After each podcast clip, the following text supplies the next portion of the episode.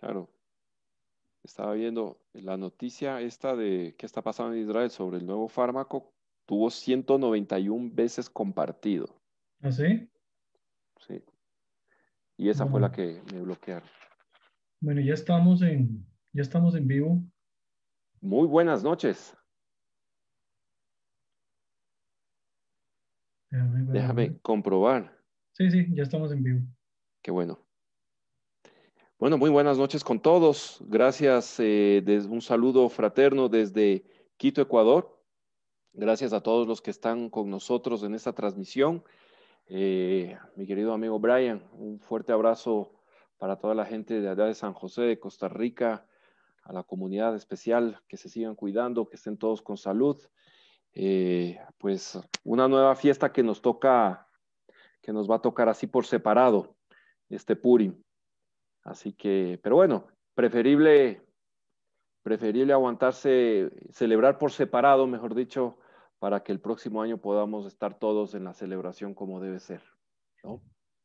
Sí, así es. Bueno, buenas noches a todos. Eh, público latinoamericano que ya se ha hecho costumbre de acompañarnos ya sea en la transmisión en vivo o que ven el, el video posteriormente. Tenemos esa, esa gran ventaja. Inicialmente nos poníamos un poco, pues, preocupados porque no veíamos mucha gente conectada. Sin embargo, hemos visto que las reproducciones posteriores, pues, tienen sus alcances eh, altos. Por lo tanto, esto ya nos, nos calma y nos da, nos da pues, aliento para seguir trabajando, ¿verdad? En este proyecto que hemos denominado Conexión 972, que este, eh, bueno, este es el segundo año que comenzamos, bueno, sería el primer año eh, una vez que ya eh, logremos completarlo. Y esta noche hemos querido tocar un tema muy interesante. La última ocasión que estuvimos reunidos hablamos de cómo Israel podría llegar a convertirse en el primer país en salir de la pandemia del COVID-19.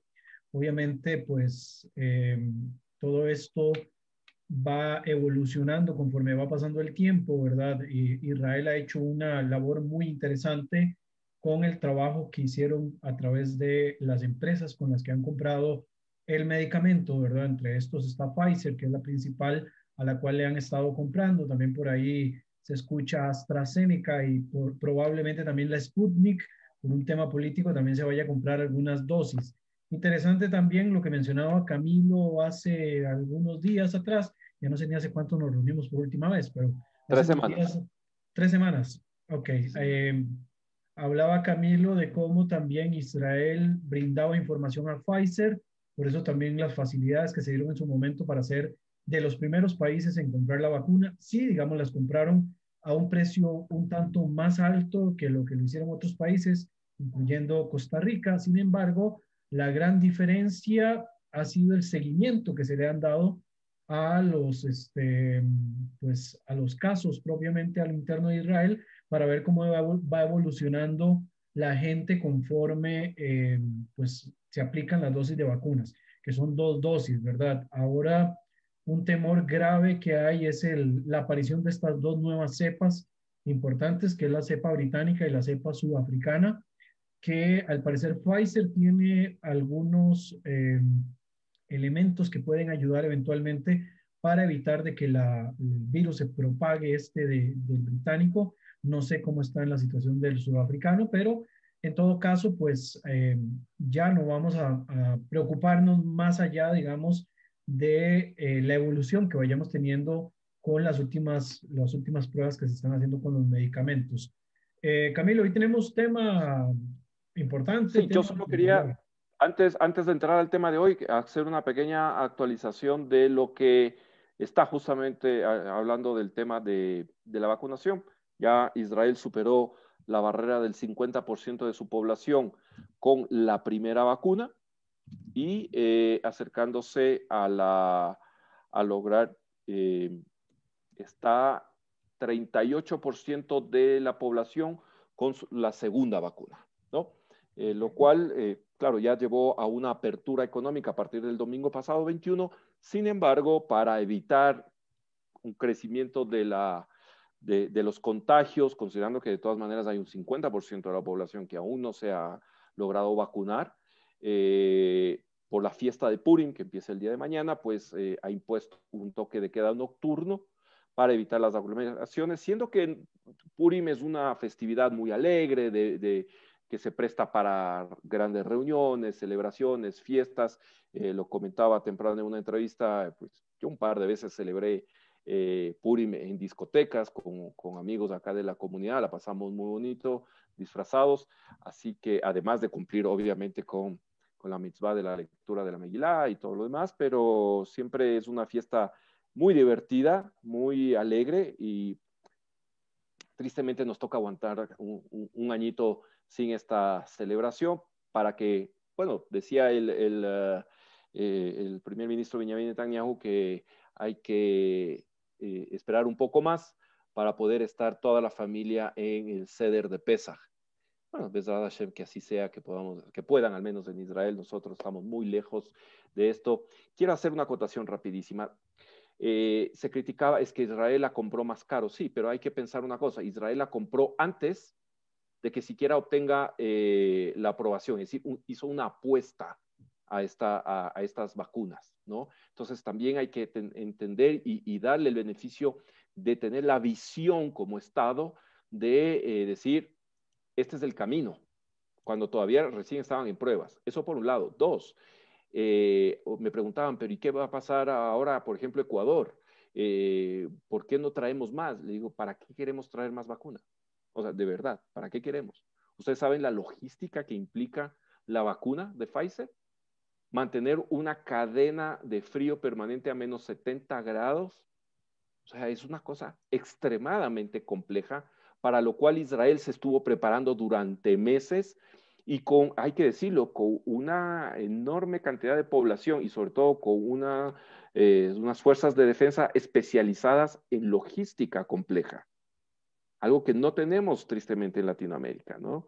Eh, y, además unas fuerzas de defensa ampliamente integrada en toda la, eh, el quehacer del país, que es otro de los temas que nos va a llevar justamente al tema de hoy, esta integración tan fuerte de lo que significan las fuerzas de defensa con la población en general, pero eso será un tema eh, que abordaremos en próximos minutos. Pero a lo que voy es, así tuviésemos los países latinoamericanos la plata, digamos así, el dinero para comprarlo, si no tenemos la logística, si no tenemos el registro de los pacientes, no sabemos a qué pacientes tenemos que ponerles primero, cómo darles el seguimiento, no sabemos ni siquiera dónde viven, porque no tenemos bases de datos actualizadas de los pacientes, en qué condiciones de salud están, se les puede o no se les puede vacunar. Es decir, hay detrás de una campaña de vacunación tan exitosa, esa es mi perrita, eh, tan exitosa como la de Israel. Reuniones, reuniones de Zoom, los perros y los gatos y los niños. no les importa. Yo estoy aquí en la casa y, me hago sentir. este, es que están, está llegando mi familia que estaban fuera.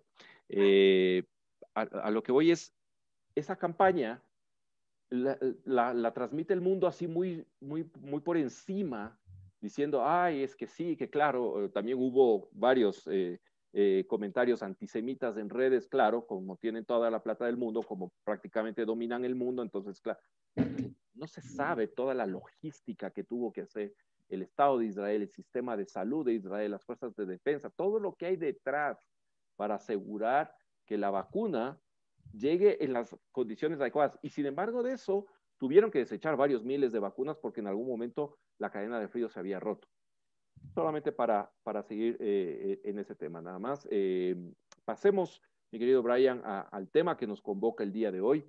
Eh, ¿Cómo Israel pasó, pasó de ser, cuando se funda una, y durante casi los diez primeros años de su existencia, una economía de restricción, ¿no? De donde la gente recibía un ticket para poder reclamar hasta un par de zapatos cada cierto tiempo, que a ese nivel se tenía que hacer, eh, donde el Estado tuvo que albergar a la gente durante meses y años en carpas, en casitas improvisadas, eh, eh, donde tenía que recibir su, su, cupón para la comida, de acuerdo al número de familias, donde la proteína era, algo, era un lujo la proteína animal, hacer hoy una economía de high-tech, una economía bollante con uno de los PIB per cápita más altos y de mayor crecimiento dentro de, los, dentro de la OCDE, que son los 37 países más desarrollados del mundo. Eh, ¿Cuál ha sido este proceso? ¿Cómo es que se explica todo este, este proceso de, de esa transformación en apenas estamos a pocos meses de celebrar los 73 años de la creación del Estado de Israel? Eh, tú tenías, Brian, unas eh, diapositivas con las cuales podemos arrancar. Sí, bueno, yo hago una breve introducción a esto. En realidad es interesante porque eh, este es uno de los temas que yo doy en una de mis clases de la universidad. Obviamente, mm, la, la intención es poder ver cómo un país que no cuenta con recursos estratégicos importantes, digamos, petróleo, gas recién eh, encontrado, que tampoco es que tienen los yacimientos como para convertirse en la próxima, en el próximo Qatar, o en el próximo Emiratos Árabes, eh, han logrado a través del desarrollo tecnológico convertirse en uno de los países más eh, pujantes, digamos, de la, de la historia actual eh, en temas tecnológicos, ¿verdad? Sin ninguna duda, esto es la, la situación en la cual se encuentra en estos momentos Israel y se le llegó a denominar de Silicon Wadi, ¿verdad? Este, este mote que se le da de Silicon Wadi es este, asociándolo propiamente a Silicon Valley, que es este territorio de San Francisco en los Estados Unidos, ¿verdad? Donde eh, directamente eh, están ubicadas las mayores empresas tecnológicas del mundo. Esto además Silicon Valley es el, es el ecosistema más grande del mundo de empresas tecnológicas, sin lugar a dudas. Exacto, y también, digamos, uno de los puntos y pilares importantes es lo que Camilo mencionaba anteriormente, que no es lo mismo una economía agrícola o, agropecuaria, como en algún momento surge Israel y que va pues, evolucionando con la industria, con lo demás, a la situación económica que viven a partir de los años 80 y después de esta situación económica que viven a partir de los años 80, donde además empiezan a captar una, innumerable cantidad de refugiados de origen soviético, eh, a posteriormente, a través de un sistema que se llama el sistema IOSMA, van a empezar a desarrollar toda una eh, situación, digamos, tecnológica que les va a poner a la vanguardia a nivel mundial, ¿verdad? Esto, como para comenzar, pero siempre me gusta arrancar con la polémica, en realidad es como lo que me, lo que me mantiene vivo, ¿verdad? En, alguna forma. Quienes le eh, siguen, quienes le siguen a, lo seguimos a, a Brian en, en, Facebook, sabemos que es un, una de sus diversiones más grandes es generar polémica, así que. Sí, entonces, bueno, Israel es una tierra de contrastes y creo que en esto los que tenemos algún conocimiento, los que hemos estado ahí, pues notamos de que Israel es una tierra de contrastes. Por un lado, depende mucho del prisma de la forma en la que nosotros lo veamos, ¿verdad? Existen realidades muy distintas. Por un lado, un país con un enfrentamiento multicausal, a pesar de que por acá se habla de un enfrentamiento religioso y territorial, pues en realidad es todavía mucho más amplio, ya lo hemos discutido en otros momento de la historia. Por otro lado, además, es el único país del Medio Oriente que mantiene un tipo de liberación en cuanto a su población LGBTIQ, ¿verdad? Tanto así que Tel Aviv, que es la ciudad económica y tecnológica quizás por excelencia más importante de Israel, eh, es considerada, ¿verdad?, la capital gay del mundo. Ahí se pueden hacer todas las consideraciones que uno quiera eh, al respecto, o los juicios que uno quiera al respecto. Sin embargo, a diferencia de otros países, por ejemplo Irán o eh, Arabia Saudita o algún otro país musulmán donde la religión tiene una primacía superior y los homosexuales son eh, asesinados a veces hasta en plazas públicas, en Israel eso no pasa. Hay una libertad de los seres humanos, una libertad de conciencia para que cada quien decida qué hacer con su vida, ¿verdad? Esto hace de Israel un país pluralista y obviamente dentro del carácter democrático esto también es parte. Pero también se menciona acá un tercer Israel, del cual algunos desconocen que existe, y es el Israel que es potencia tecnológica. Por eso es que Israel tiene, digamos, hoy por hoy un lugar importante en el mundo, no solamente en el Medio Oriente, sino en el mundo por el tema tecnológico. Y es a través de ese emprendedurismo tecnológico que Israel se está haciendo cada vez más fuerte. Importante, digamos, de esta, de esta situación tecnológica es que Israel se ha podido también colocar de alguna manera en los principales indicadores tecnológicos del mundo, como es el Nasdaq, que es la bolsa eh, estadounidense de eh, avances tecnológicos y patentes, que lo colocan, digamos, a Israel en un lugar privilegiado. También de alguna manera, este avance tecnológico y todo lo que van desarrollando explica por qué Israel logra, digamos, de alguna manera los acuerdos de Abraham. Además de todos los temas políticos, los temas tecnológicos también empujan a que Israel se haga eh, notar en el Medio Oriente por todas las tecnologías que tiene en materia agrícola, en materias también de innovaciones, en materia también de, de aplicaciones, etcétera, que esto le va dando a Israel, digamos, como esa, como esa característica importante. Y dice por acá que Israel es la segunda potencia tecnológica a nivel mundial, en dura pena con Estados Unidos, el exportador de varias de las mejores startups tecnológicas del planeta. Creo que en estos momentos no están de segundos, pero aún así están en ese top five, ¿verdad? Los primeros países en el desarrollo tecnológico y en algún momento logran la desinversión o la venta de algunas de las más importantes eh, aplicaciones tecnológicas que nosotros regularmente utilizamos. Por ejemplo, la aplicación Waze. La aplicación Waze es una aplicación creada por unos israelíes y que posteriormente se le va a vender a Google por mil millones de dólares. Imaginémonos ganarse, no sé, 24 mil dólares anuales a pasar a tener mil millones de dólares en la cuenta, ¿verdad? Bueno, imagínense eso, menos los cambio, impuestos, ¿cuánto puede significar? Un cambio dramático. Te quería contar que, bueno, nada más a manera de anécdota, Ecuador fue el, el primer país del mundo luego de eh, que se probó Waze fuera de Israel. Y de hecho, uno de los creadores de Waze sigue viviendo acá en Ecuador. ¿no? Eso nada más como, como anécdota. Yo me imagino que mil millones de dólares alcanzan más en Ecuador que en Israel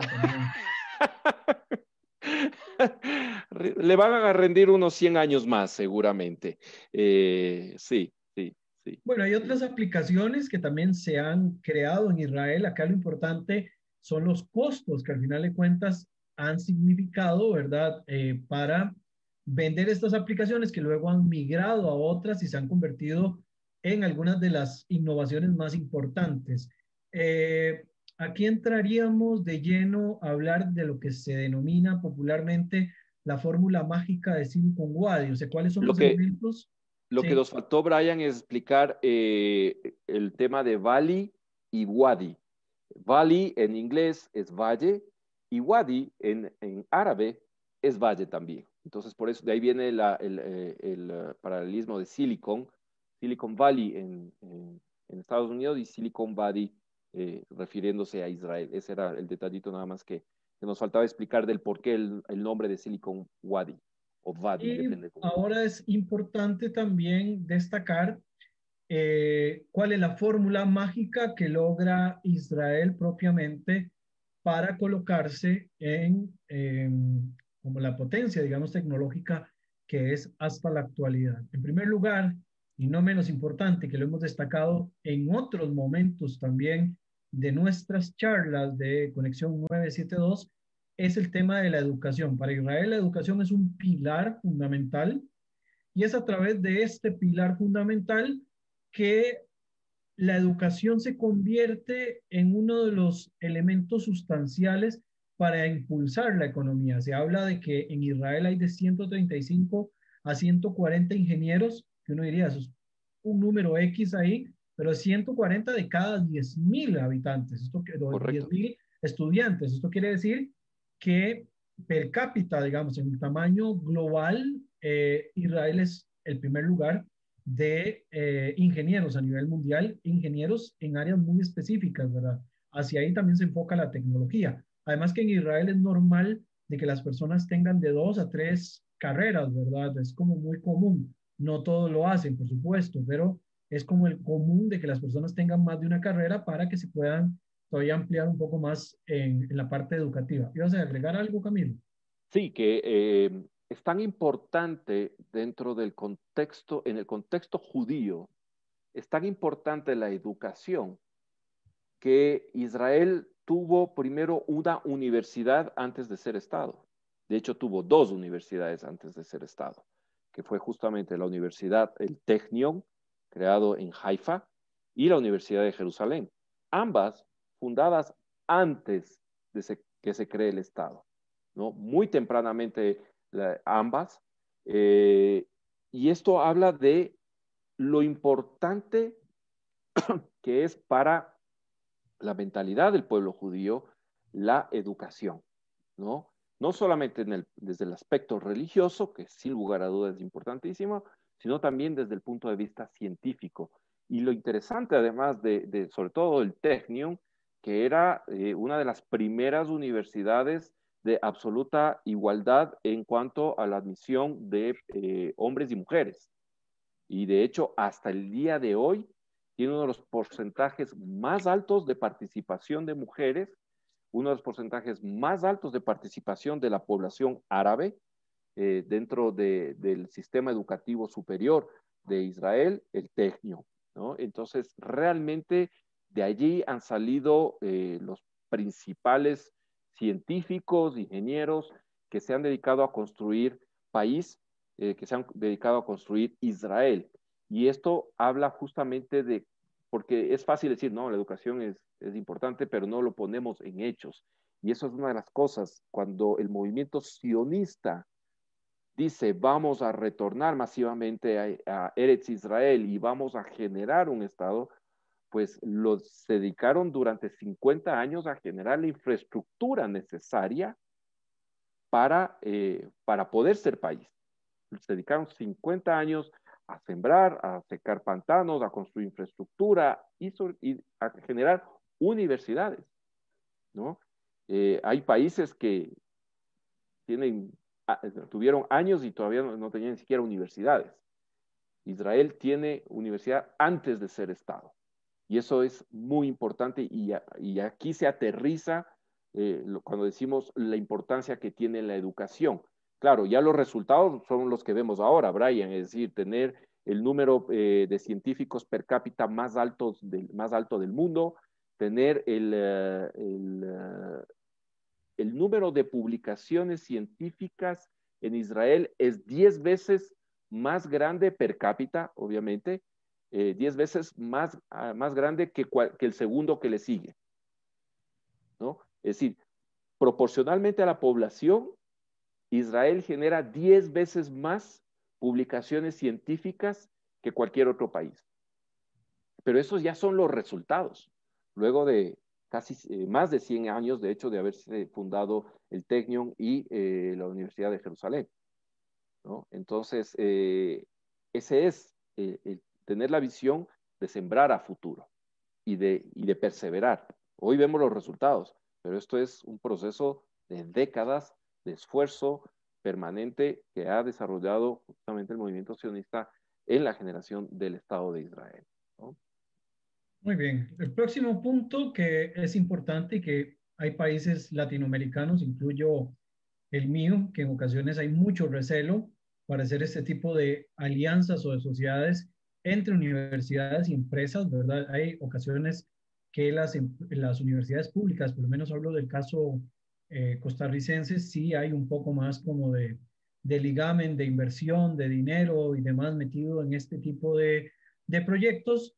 Y la ventaja, digamos, que existe acá es que al haber una inversión que pueda venir de la empresa, ayuda para que las personas no solamente hagan innovaciones o no solamente hagan proyectos académicos, sino que son proyectos con salida, proyectos que eventualmente, si tienen resultado, algunas de estas personas van a terminar con trabajo, ¿verdad? No solamente es hacer un proyecto para una empresa, sino si el proyecto es exitoso, ese, ese, ese estudiante sale con una posibilidad de trabajo bastante importante. Y esto no es, digamos, un, elemento menor, es, es, es, una visión muy, muy amplia de lo, de lo que la universidad o lo que la educación puede aportar a la sociedad en general.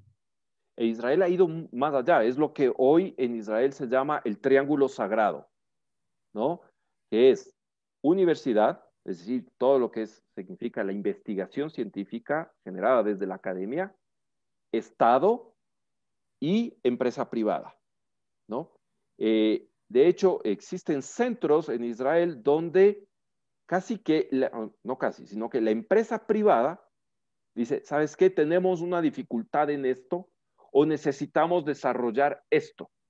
Y va a la universidad que tiene la carrera especializada en esto, los, los científicos dedicados a la investigación, que de ser necesario el Estado aporta también el dinero para el desarrollo y una vez que se desarrolla esto, pues eh, se lo implementa directamente para la industria. Y esto es lo interesante, es decir, eh, una de las críticas que yo siempre he hecho, por ejemplo, en las universidades ecuatorianas, es que tienes millones seguramente de tesis arrumadas, empolvándose, pudriéndose en los anaqueles de las universidades, en las bibliotecas, por ahí refundidas en cajas, que gente muy valiosa, le, a veces par de años de su, de su periodo más brillante, que es la, universidad, donde mayor generación de conocimiento das, y están arrumadas ahí porque no servían para nada, porque quizás lo que faltó es un direccionamiento al momento de generar una tesis. En cambio, acá tienes una, eh, una sincronización perfecta entre lo que necesita la empresa privada para ser más eficiente, más productiva, más innovadora. Tienes a los científicos que están embebidos en ese ambiente de investigación y de generación de conocimiento. Y por otro lado, tienes al Estado aportando cuando se requieren los recursos. Y el caso emblemático del que hablamos durante muchísimo tiempo, eh, de resultado de esta alianza, fue el tema de Mobileye, que terminó vendiéndose en 15 mil millones de dólares. Y fue el producto de esta sincronización entre academia, Estado y empresa privada.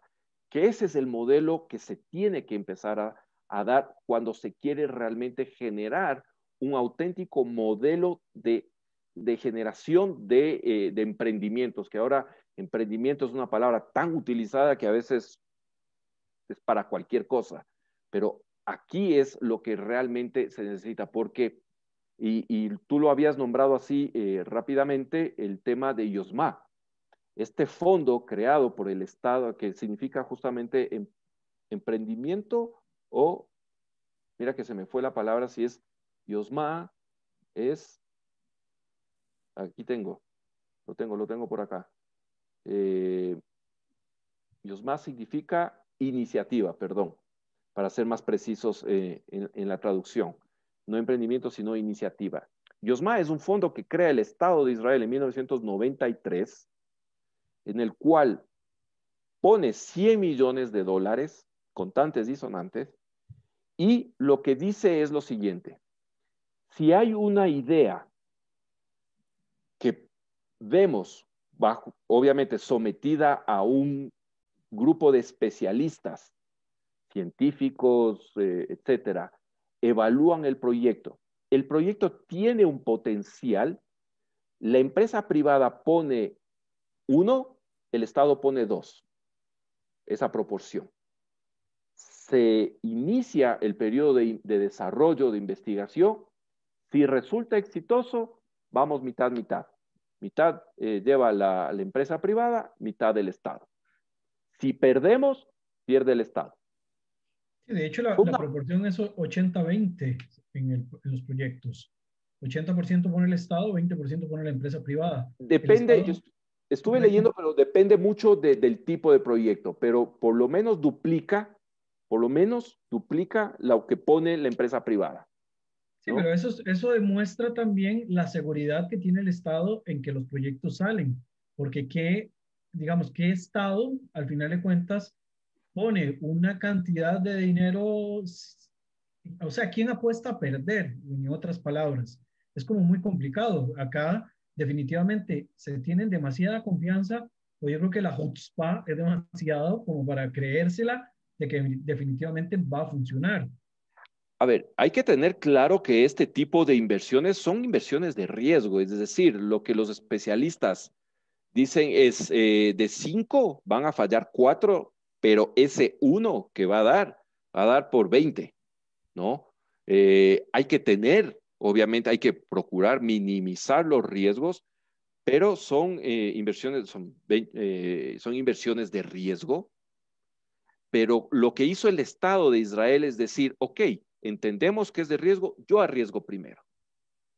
Yo apuesto a mi gente. Yo le apuesto a los científicos de mi país, yo le apuesto a los innovadores, a los creativos de mi país, porque sé que hay el potencial. Eh, le dice a la empresa privada, tú pon una parte y yo pongo el doble.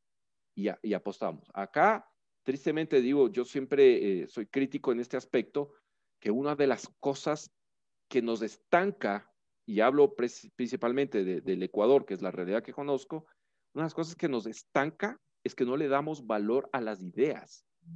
Acá te puede venir alguien y decir, mira, esta es la idea. Y dice, eh, bueno, ok, ya, ponla a funcionar, si, si, empieza, si funciona bien, eh, ahí pongo plata. Y puede ser desde la persona particular hasta las grandes empresas. Anda a ver si alguna vez un banco va a soltar un centavo por una idea bueno, está muy bonita la idea, pero ponga su casa, la de sus papás, la de su suegra, empeñamos todo y le damos la, décima parte de lo que esté empeñado. Esa es la relación acá.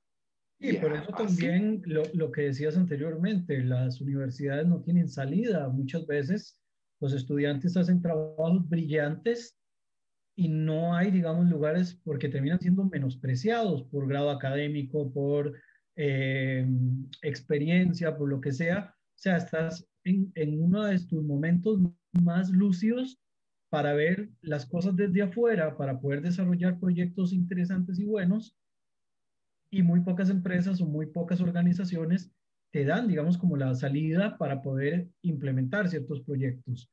Eh, ojalá que podamos cambiar, digamos, esa mentalidad a nivel de las universidades latinoamericanas creo que no, no voy a generalizar, no son todas, digamos, pero sí ocurre mucho que en las universidades latinoamericanas, como bien decías, y, en y en las empresas en particular, se menosprecia, digamos, ese, ese trabajo que se hace y termina convirtiéndose simplemente en trabajillos ahí metidos en una caja, llevando polvo, como bien mencionaste, y al final de cuentas se termina eh, quemando a, a, la persona que los desarrolla porque no hay quien le dé como ese push, como ese empuje para que vaya un poco más allá, ¿verdad? Que la idea es buena, que tal vez falta enderezarla un poco, lo que sea, pero hace falta, digamos, esa parte bastante como para, para que pueda ser un poco más, más efectiva. Es tan así, digamos, en el caso de Israel, que en este gráfico que ustedes ven ahora en pantalla, ahí pueden ver el número de patentes por cada millón de habitantes. Israel está por detrás de eh, potencias tecnológicas y potencias eh, pues, económicas globales, como son los casos de China, Taiwán, ¿verdad? Japón y los Estados Unidos, ¿verdad? Israel es el cuarto país con, eh, con patentes de, de productos, de innovaciones y lo que sea, porque existe esto que Camilo menciona, ¿verdad? Este triángulo sagrado, esta inversión que algunos se atreven a hacer, que en nuestros países en ocasiones este, por temor o por falta de visión o a veces también porque el negocio es otro completamente, no se llega, digamos, a, categorizar de esa manera. Entonces, las que ha habido, Que, pero que hay mucha pérdida en el camino y que habrá, hubieron un, un, montón de proyectos que se quedaron en el camino. Acuérdate el, el, el caso emblemático eh, de Better Place, que era este proyecto de cambiar eh, de autos, se había hecho una alianza con Renault y se iba a generar toda una red nacional, se tenía que crear una red nacional para utilizar autos eléctricos con cambio de baterías en estaciones de servicio que iban a abastecer de batería cargada. Es decir, no es que te ibas a llegar y a enchufar y esperar cinco horas hasta que se te cargue la bendita batería de tu, auto. No, tú llegabas a una de estas estaciones y en un minuto, que, que, básicamente apenas demoraba un poquito más, eran dos minutos, algo así, que hicieron la relación, eh, lo que te tomaba tanquear un, un auto de gasolina, venía una plataforma, te sacaba la batería, te ponía una nueva y seguías y se, suponía que iba a ser el boom, un cambio absoluto en, el, en la movilidad de Israel y todo lo demás, y la gente le iba a apostar a su, al nacionalismo, porque ya no iban a necesitar el petróleo que tenían que a veces comprar incluso a, lo a, sus adversarios, sus enemigos. Y al final fue un fracaso total. Nunca, y, y tuvo todo el soporte político, porque recordemos que era Shimon Pérez el que le ayudó a, crear, se me escapó el nombre, quien ideó toda esta estrategia, toda la idea y la desarrolló, a buscar las alianzas necesarias, estuvo con el presidente de la Renault, llegó a concretar, estaba prácticamente todo listo y se cayó. Es decir, no todo es color de rosa, pero sí hay, hubo en su momento un Estado que le dijo, yo apuesto, y apuesto de verdad, o sea, con plata. Y las cifras que yo tenía, mil disculpas que la tenía actualizada solo hasta 2017, lo que, se, lo que se generó con una inversión de 100 millones de dólares en 1993, en el 2017 se llegó a invertir en este capital de riesgo de, de apostarle a ideas, 5.240 millones de dólares que ingresaron a la economía israelí solamente para invertir en este tipo de, inversiones, valga la, redundancia, ¿no? Eh, además, Israel per se destina casi el 5% de su PIB. Es una cifra, pero astronómica, proporcionalmente astronómica. 5% de su PIB se va a investigación y desarrollo. Es decir, hay un 5% de inversión de riesgo altamente, ¿no? Pero que es lo que ha llevado a que hoy Israel eh, exporte algo más de 60 mil millones en tecnología pura todos los años, ¿no? Brian, tú querías eh, abordar el siguiente tema, que es el tema de la cultura militar. Sí, bueno, em, es, es, todo, digamos, este, este tema es muy apasionante cuando uno lo empieza a explicar, a mí me causa gracia porque yo cuando lo abordo en la universidad lo hago de una forma muy rápida. Esa presentación es directamente la presentación que utilizo yo para la clase de la universidad, pero en la universidad lo hago muy rápido porque no, digamos, no necesito entrar tanto en detalles. Lo interesante es que cuando ya llego yo a esto, ya he pasado, pero como vuelo de, de pájaro, ¿verdad? Para poder explicarlo. Pero qué interesante es poder profundizar y empezar a entender cada factor y la razón de ser de cada factor. Cuando ahora entramos a la cultura militar, que por supuesto para Israel, rodeado de países enemigos, principalmente países, ¿verdad? Obviamente los, los otros enemigos que tiene ahí en la, en la zona, eh, que son algunas facciones palestinas radicales, no tienen, digamos, esta capacidad militar, eh, pero Israel para la situación con sus vecinos, siempre se ha tenido, ha tenido que mostrar el músculo. En uno de los programas que hicimos el año anterior, hablamos de esta ventaja, ¿verdad?, comparativa que tiene Israel en la parte eh, militar, que le significa respeto dentro de la zona, una zona en la cual que si vos no te ves fuerte, te bajan, ¿verdad? Literalmente te bajan. Por lo tanto, Israel entendió que en el barrio tan complicado que le ha tocado vivir, pues necesita de tener un ejército poderoso, uno de los ejércitos más fuertes además, que lo convierten en una de las potencias intermedias, ¿verdad? Y además potencias periféricas de la zona más eh, importantes. No vamos a decir como salen a veces en algunas fake news que Israel tiene el ejército más poderoso del mundo. No, o sea, ojalá tuvieran esa capacidad, pero en realidad está entre los primeros 15, pero hay algunos países que están por encima de Israel en esta parte eh, militar, pero es importante, digamos, destacar que esta cultura militar de Israel le basta y le funciona para muchas cosas, incluyendo, bueno, en primer lugar, que esto le da un carácter de pertenencia a mucha parte de la población que hacen servicio militar, ¿verdad? En Israel, tanto hombres como mujeres tienen obligación de hacer servicio militar. En el caso de los hombres, hasta cuatro años, en el caso de las mujeres, hasta dos. Eh, también, digamos, en esto se contratan o se llevan al ejército eh, personas con conocimientos tecnológicos y mucha de esa tecnología se aplica al ámbito militar. Obviamente no es un trabajo eh, de dama de la caridad, ¿verdad? No es que ahí llegas, eh, entregaste lo que investigaste y te quedas sin nada, sino que en ocasiones lo que se hace es que se compra de alguna manera la innovación o se permite que la persona, el individuo que lo desarrolló, pueda hacer uso y vender después la patente, quitándole todos aquellos componentes de carácter, de carácter este, militar que eh, tienen, digamos, en, algún momento. Entonces, es bastante interesante esa, esa parte y esto permite que de alguna manera Israel eh, pueda, digamos, hacerse cada vez más creativo en algunas innovaciones que han ido desarrollando a lo largo de, de la historia. Camilo. Eh, sí, casos puntuales, casos puntuales de cómo el conocimiento que tuvo una base mejor dicho, una razón de ser para una aplicación militar y pasó a tener una aplicación civil,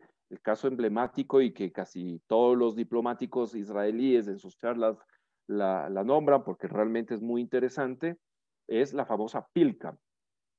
PILCAM es una capsulita del tamaño exacto de una cápsula que contiene en su interior una cámara de alta eh, fidelidad y lo que hace es que el paciente ingiere esa, esa, em, esa cápsula y lo que va a hacer PILCAM es ir tomando fotografías en alta resolución y transmitiendo en tiempo real hacia una, hacia una computadora.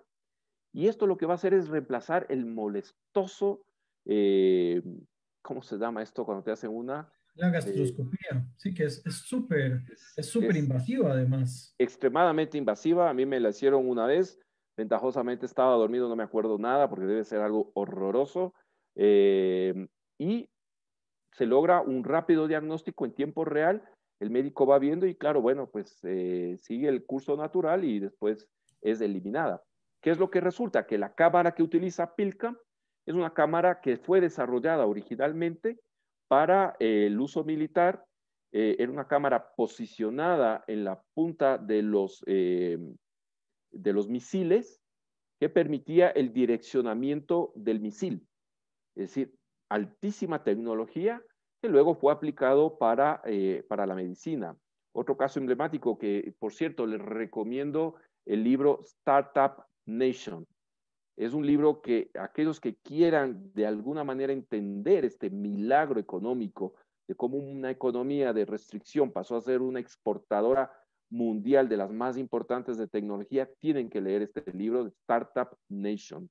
¿no? Les recomiendo muchísimo.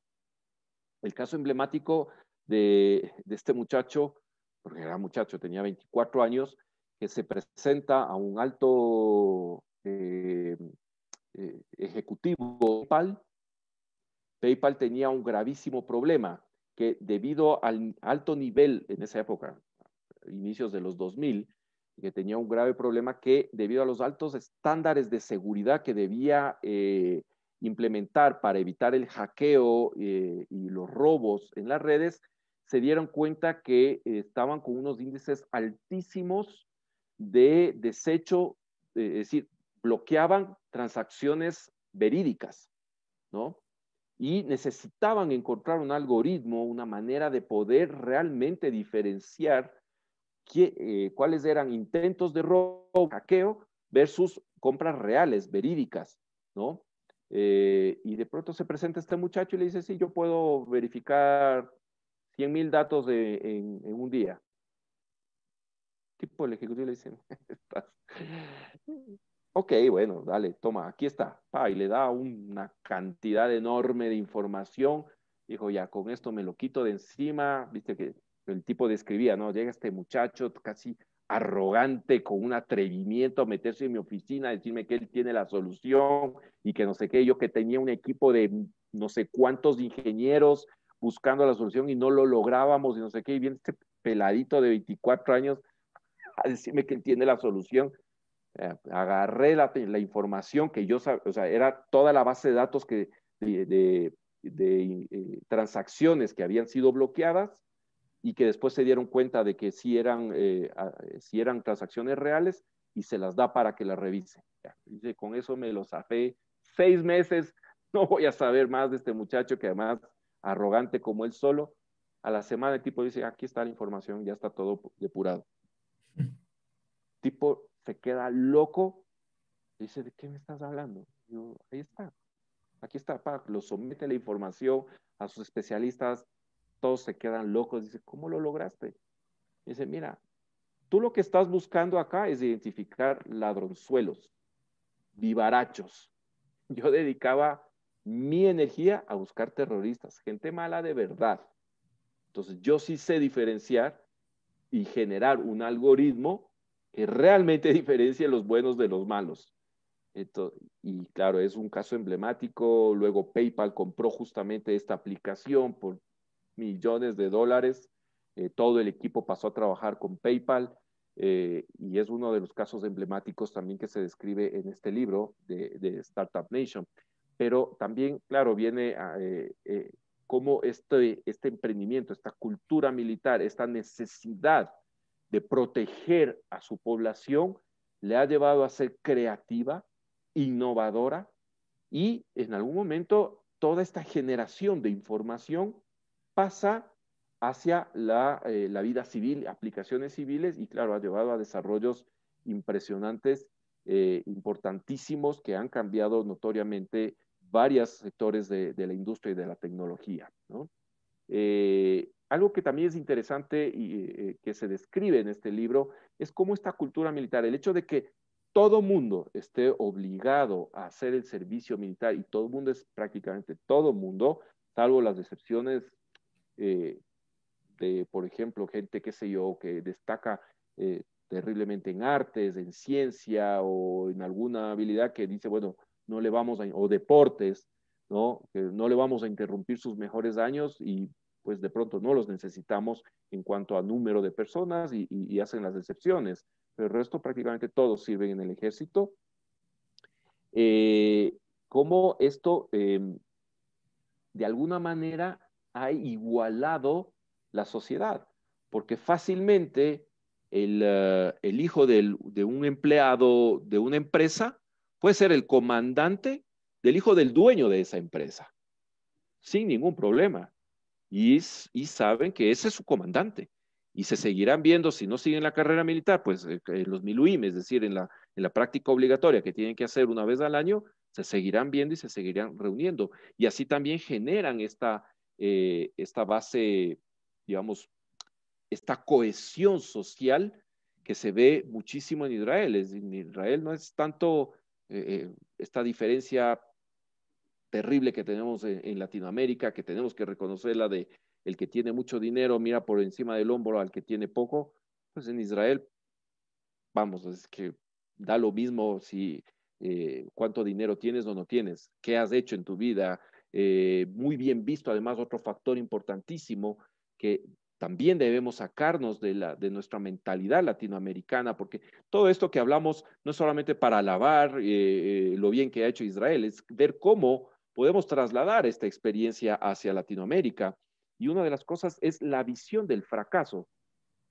En Israel, si alguien fracasa en un emprendimiento, no va a ser estigmatizado, va a ser admirado el hombre tuvo la, o la mujer tuvo eh, las ganas, la fuerza y el atrevimiento de lanzarse eh, eh, en una idea, en un emprendimiento, ¿le fue mal? Pues le fue mal. ¿Lo volverá a hacer? Seguramente. Pero no, ah, eres un fracasado, eres una vergüenza, quebraste. En Israel no tienes ese, ese estigma. Además, se sabe desde el punto de vista financiero que los bancos te van a dar más fácilmente un préstamo a alguien que ha fracasado una o dos veces previas, porque ya ha ido acumulando una experiencia, que no lo tienes desde la primera vez. Es decir, incluso las entidades financieras tienen este, este chip cambiado que no tenemos nosotros, tristemente, y hablo desde el Ecuador, seguramente no sé, Brian, si, si es distinto en, en Costa Rica, pero eh, nos hace falta hacer ese cambio en el chip, ¿no? Primero, eh, eh, saber que el que tiene las agallas de lanzarse un emprendimiento, y si fracasa, fracasa, pero no lo vamos a estigmatizar de por vida. simplemente es un tropezón y vamos de nuevo, ¿no? el tema de, esta cohesión social y aquí también una, una diferencia que siempre yo abordo en las pláticas que tengo porque tristemente, debido al, mal historial de dictaduras militares que tenemos en Latinoamérica, la palabra militar tiene un estigma negativo en general en la sociedad. Y también se ve incluso eh, en el libro, Startup Nation analiza la realidad del militar estadounidense versus el civil estadounidense. Hay prácticamente una desconexión entre el, ámbito militar con el ámbito civil, lo cual no ocurre en Israel. Es ¿por qué no ocurre esto en Israel? Primero porque todo, prácticamente toda la población ha hecho el servicio militar, porque los combatientes son tus primos, tus hermanos, tu padre, tu hijo, es decir, es una gran familia cada soldado, y, esto leemos historias todo el tiempo de cómo el dueño de un negocio de falafel permanentemente les da de comer a los chicos, si alguien le ve en un restaurante a unos chicos militares haciendo su servicio, de pronto la cuenta está pagada. Es ese cariño, esa admiración y ese saber que estos chicos, de, porque son chicos de 18, 19, 20, 21 años, están entregando a la sociedad sus mejores años y son queridos y son respetados porque, y los sienten como propios. Eh, la cultura militar, el ámbito militar, no es un ámbito ajeno a, la sociedad civil, es una cohesión permanente. Y cuando se hace análisis de, de cuáles son las entidades más respetadas dentro de la sociedad israelí, siempre se están disputando entre el ejército y eh, el ámbito judicial. Están ahí, todo el tiempo se están disputando cuál tiene más eh, credibilidad, cuál es más respetada dentro de la sociedad. Yo creo que si hiciéramos tristemente este, este análisis en Latinoamérica, bueno, ustedes en Costa Rica no tienen ejército, pero se notaría que en general el ejército tiene una desvinculación eh, moral pragmática de la sociedad, ¿no? Prácticamente son una élite. Vamos a hablar, por ejemplo, en, Ecuador, el ejército estará alrededor de los 100 mil miembros. Es una cantidad minúscula frente a los 17 millones de ecuatorianos que somos, y los vemos siempre como los ajenos. Cuando tú escuchas a, un ecuatoriano civil conversar sobre, sobre algún aspecto militar, sientes que está hablando del ajeno, del extraño, del diferente, algo que no sucede en Israel, porque está, todos son el ejército, todos en algún momento han sido parte de las fuerzas de defensa de Israel. Entonces, esta integración plena, eh, te lo explican, ¿no? O sea, gran parte de tus conexiones sociales eh, y laborales futuras las generas en, la, en, eh, en el servicio militar. muchas veces muchas empresas te preguntan, eh, eh, es importante en el Ecuador, no sé, en Costa Rica, pero tú pones hasta en qué colegio estudiaste, en qué universidad. En Israel te preguntan, ¿en qué unidades del ejército serviste? ¿En qué unidad del Tzahal estuviste? Es decir, durante tu servicio militar. ¿Qué hiciste en tu servicio militar? Porque si bien es cierto, que casi todos tienen que cumplir, no es que todos son combatientes, ni todos estuvieron en, eh, buscaron posiciones importantes dentro del ejército, gran parte pues busca simplemente cumplir con lo mínimo que, es necesario y, lo hacen. Pero se sabe que aquellos que sirvieron en unidades eh, militares de élite de combate han desarrollado habilidades distintas, especiales de liderazgo, de solución de conflictos, de problemas, de improvisación, de creatividad, que el resto no lo tiene. Y ese es un plus importantísimo. Y los números lo avalan. La gran cantidad de, desarrollo de, de estas innovaciones que han salido de lo que tú dices justamente la cultura militar. Brian.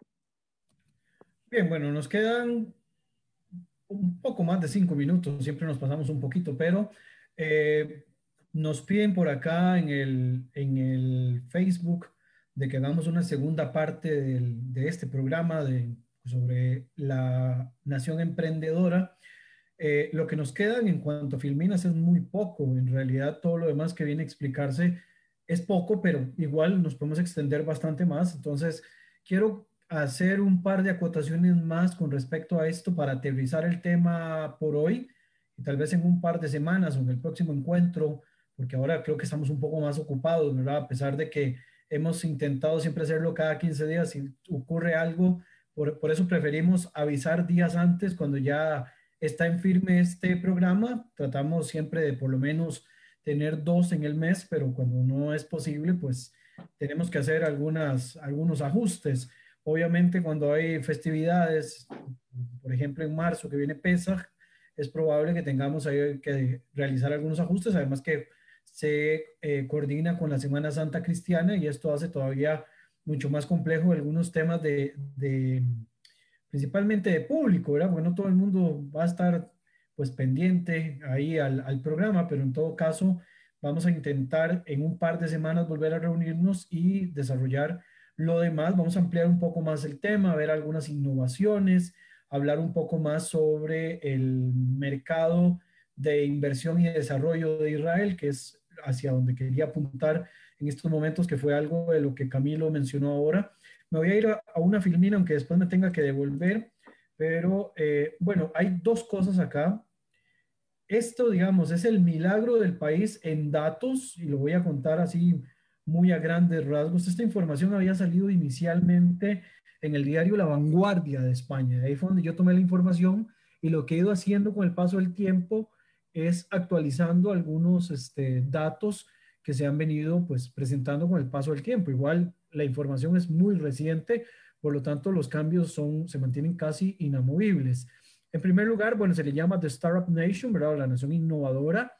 Y el diario La Vanguardia hablaba de que un territorio con una superficie mayor que la comunidad de Madrid, ¿verdad? Una, podríamos pensar, cuando yo lo, doy en proporción, y esto lo, hago principalmente con eh, la gente que me escucha desde Costa Rica, Israel mide menos de la mitad del territorio costarricense Israel mide 22.145 kilómetros cuadrados. Eh, Costa Rica está como en 52.100 por ahí más o menos. Eh, no sé en comparación con Ecuador, pero también... con, respecto a Ecuador, que también hemos hecho varias veces de esa comparación para que la gente pueda dimensionarlo, es, eh, Israel es 13 veces más pequeño que, que Ecuador. 13 veces más pequeño. Más o menos para que la gente pueda tener una idea, es algo similar a la provincia de Manabí, que es una de las 24 provincias del Ecuador. Sí, a nivel centroamericano creo que en comparación Israel es como del tamaño más o menos de El Salvador, que es quizás el país con el que se podría hacer en tamaño, ¿verdad? Correcto. Eh, y súmale que adicionalmente el 50% del territorio es desierto. Sí, entonces la concentración poblacional está en, en, áreas muy específicas. Igual, digamos, en las zonas del desierto, para aquellos que tengan pensado ir a Israel en los próximos años, se van a dar cuenta que ya en las zonas del desierto ya hay, digamos, desarrollos habitacionales. Obviamente no en todo, ¿verdad? Porque estamos hablando que el Negev es bastante compleja su composición geológica, entonces es un poco, pues, complicado construir ahí, pero igual Israel ha logrado, pues, eh, sacarle, sacarle el jugo aún al, al desierto, ¿verdad? Ya los israelíes han logrado sacarle el jugo de las naranjas y a las semillas también. Así que eh, ahí poco a poco se van desarrollando. Alguna vez, eh, justamente, ah. en, una, en una participación que me pidieron para la revista Numbers, escribí un artículo que decía, en Israel el desierto es un recurso natural, hablando de cómo se ha ido aprovechando incluso para la generación de electricidad. Eh, pero bueno, eso es uno de los temas que podríamos abordar, de cómo, a qué nivel, a qué nivel Israel ha innovado a qué nivel Israel lleva la punta de la tecnología y aprovecha hasta el desierto. Porque yo lo que decía, ¿qué es lo que tienes, en el desierto en abundancia? Espacio y sol. Bueno, suficiente para poder generar la tecnología suficiente y, generar electricidad eh, e, en el desierto. Una cosa de locos, acá vueltos locos tenemos tanto río en Ecuador y recién hace pocos años terminamos de ser deficitarios en la generación de electricidad. En fin, temas para, para seguir conversando, porque de verdad es apasionante poder, creo yo, que va a ser muy útil, eh, Brian. Entonces, para esta segunda parte que proponemos en, 15 días, eh, eh, podamos analizar casos puntuales y también entrar a, a los números que, tú también aquí tenías eh, algo más que querías compartir. Sí, voy a terminar con esta filmina yo como para aterrizar el, tema propiamente, ¿verdad? Ya llegar ponerle fin al, al, programa de hoy. Estamos intentando en la medida de lo posible desarrollar solamente una hora, ¿verdad? Que es como, como lo normal. Igual nosotros no somos muy normales, entonces no nos importa, eh, pero sí intentamos en la medida de lo posible lograrlo. Acá conviven por lo menos 5.800 eh, innovaciones desarrollados por por lo menos 500 fondos de capital de riesgo. Tienen los centros de investigación y desarrollo en más de 300 multinacionales. Ahí está Google, está eh, Hewlett Packard, está Intel. Bueno, hay otra, una gama larguísima de, empresas que están ubicadas en Israel. Menciono esas porque son muy, muy famosas. yo sí quiero quiero puntualizar porque a veces puede sonar, perdona que te lo diga Brian, un poquito como estéril. ¿A qué se refiere con eso de centros de investigación y desarrollo? Bueno, estas empresas, todas, porque es impresionante cuando uno va en Israel y ve los letreros de todas las marcas de tecnología que uno puede conocer. Todas. Cuando digo todas, todas. Las que ustedes, seas ingeniero en sistemas, seas químico, seas, todas tienen, es decir, tienen una oficina o un centro bastante más complejo, dependiendo del ámbito en el cual necesitan desarrollar, dependiendo de, la empresa, tienen su equipo de avanzada tecnología de investigación en Israel. Es decir, tienen gente israelíes contratados por estas empresas desarrollando lo que se vendrá para el próximo y las grandes empresas, las más grandes todas están ahí. Todas han abierto su centro de investigación. Basta recorrer eh, las calles eh, del norte de, Tel Aviv principalmente y ves plagado de todos los centros, todas las oficinas de las grandes marcas están ahí y ahí están los israelíes desarrollando, rompiéndose la cabeza para las innovaciones que veremos en el mercado dentro de meses, años y quizás décadas que eso es lo que se está generando, más aún todavía en las universidades. Perdón que quería hacer esta acotación. Sí, voy a cerrar ya con los últimos datos, luego retomo esta filmina, yo no tengo problema para volver a verlo y hacer un repaso.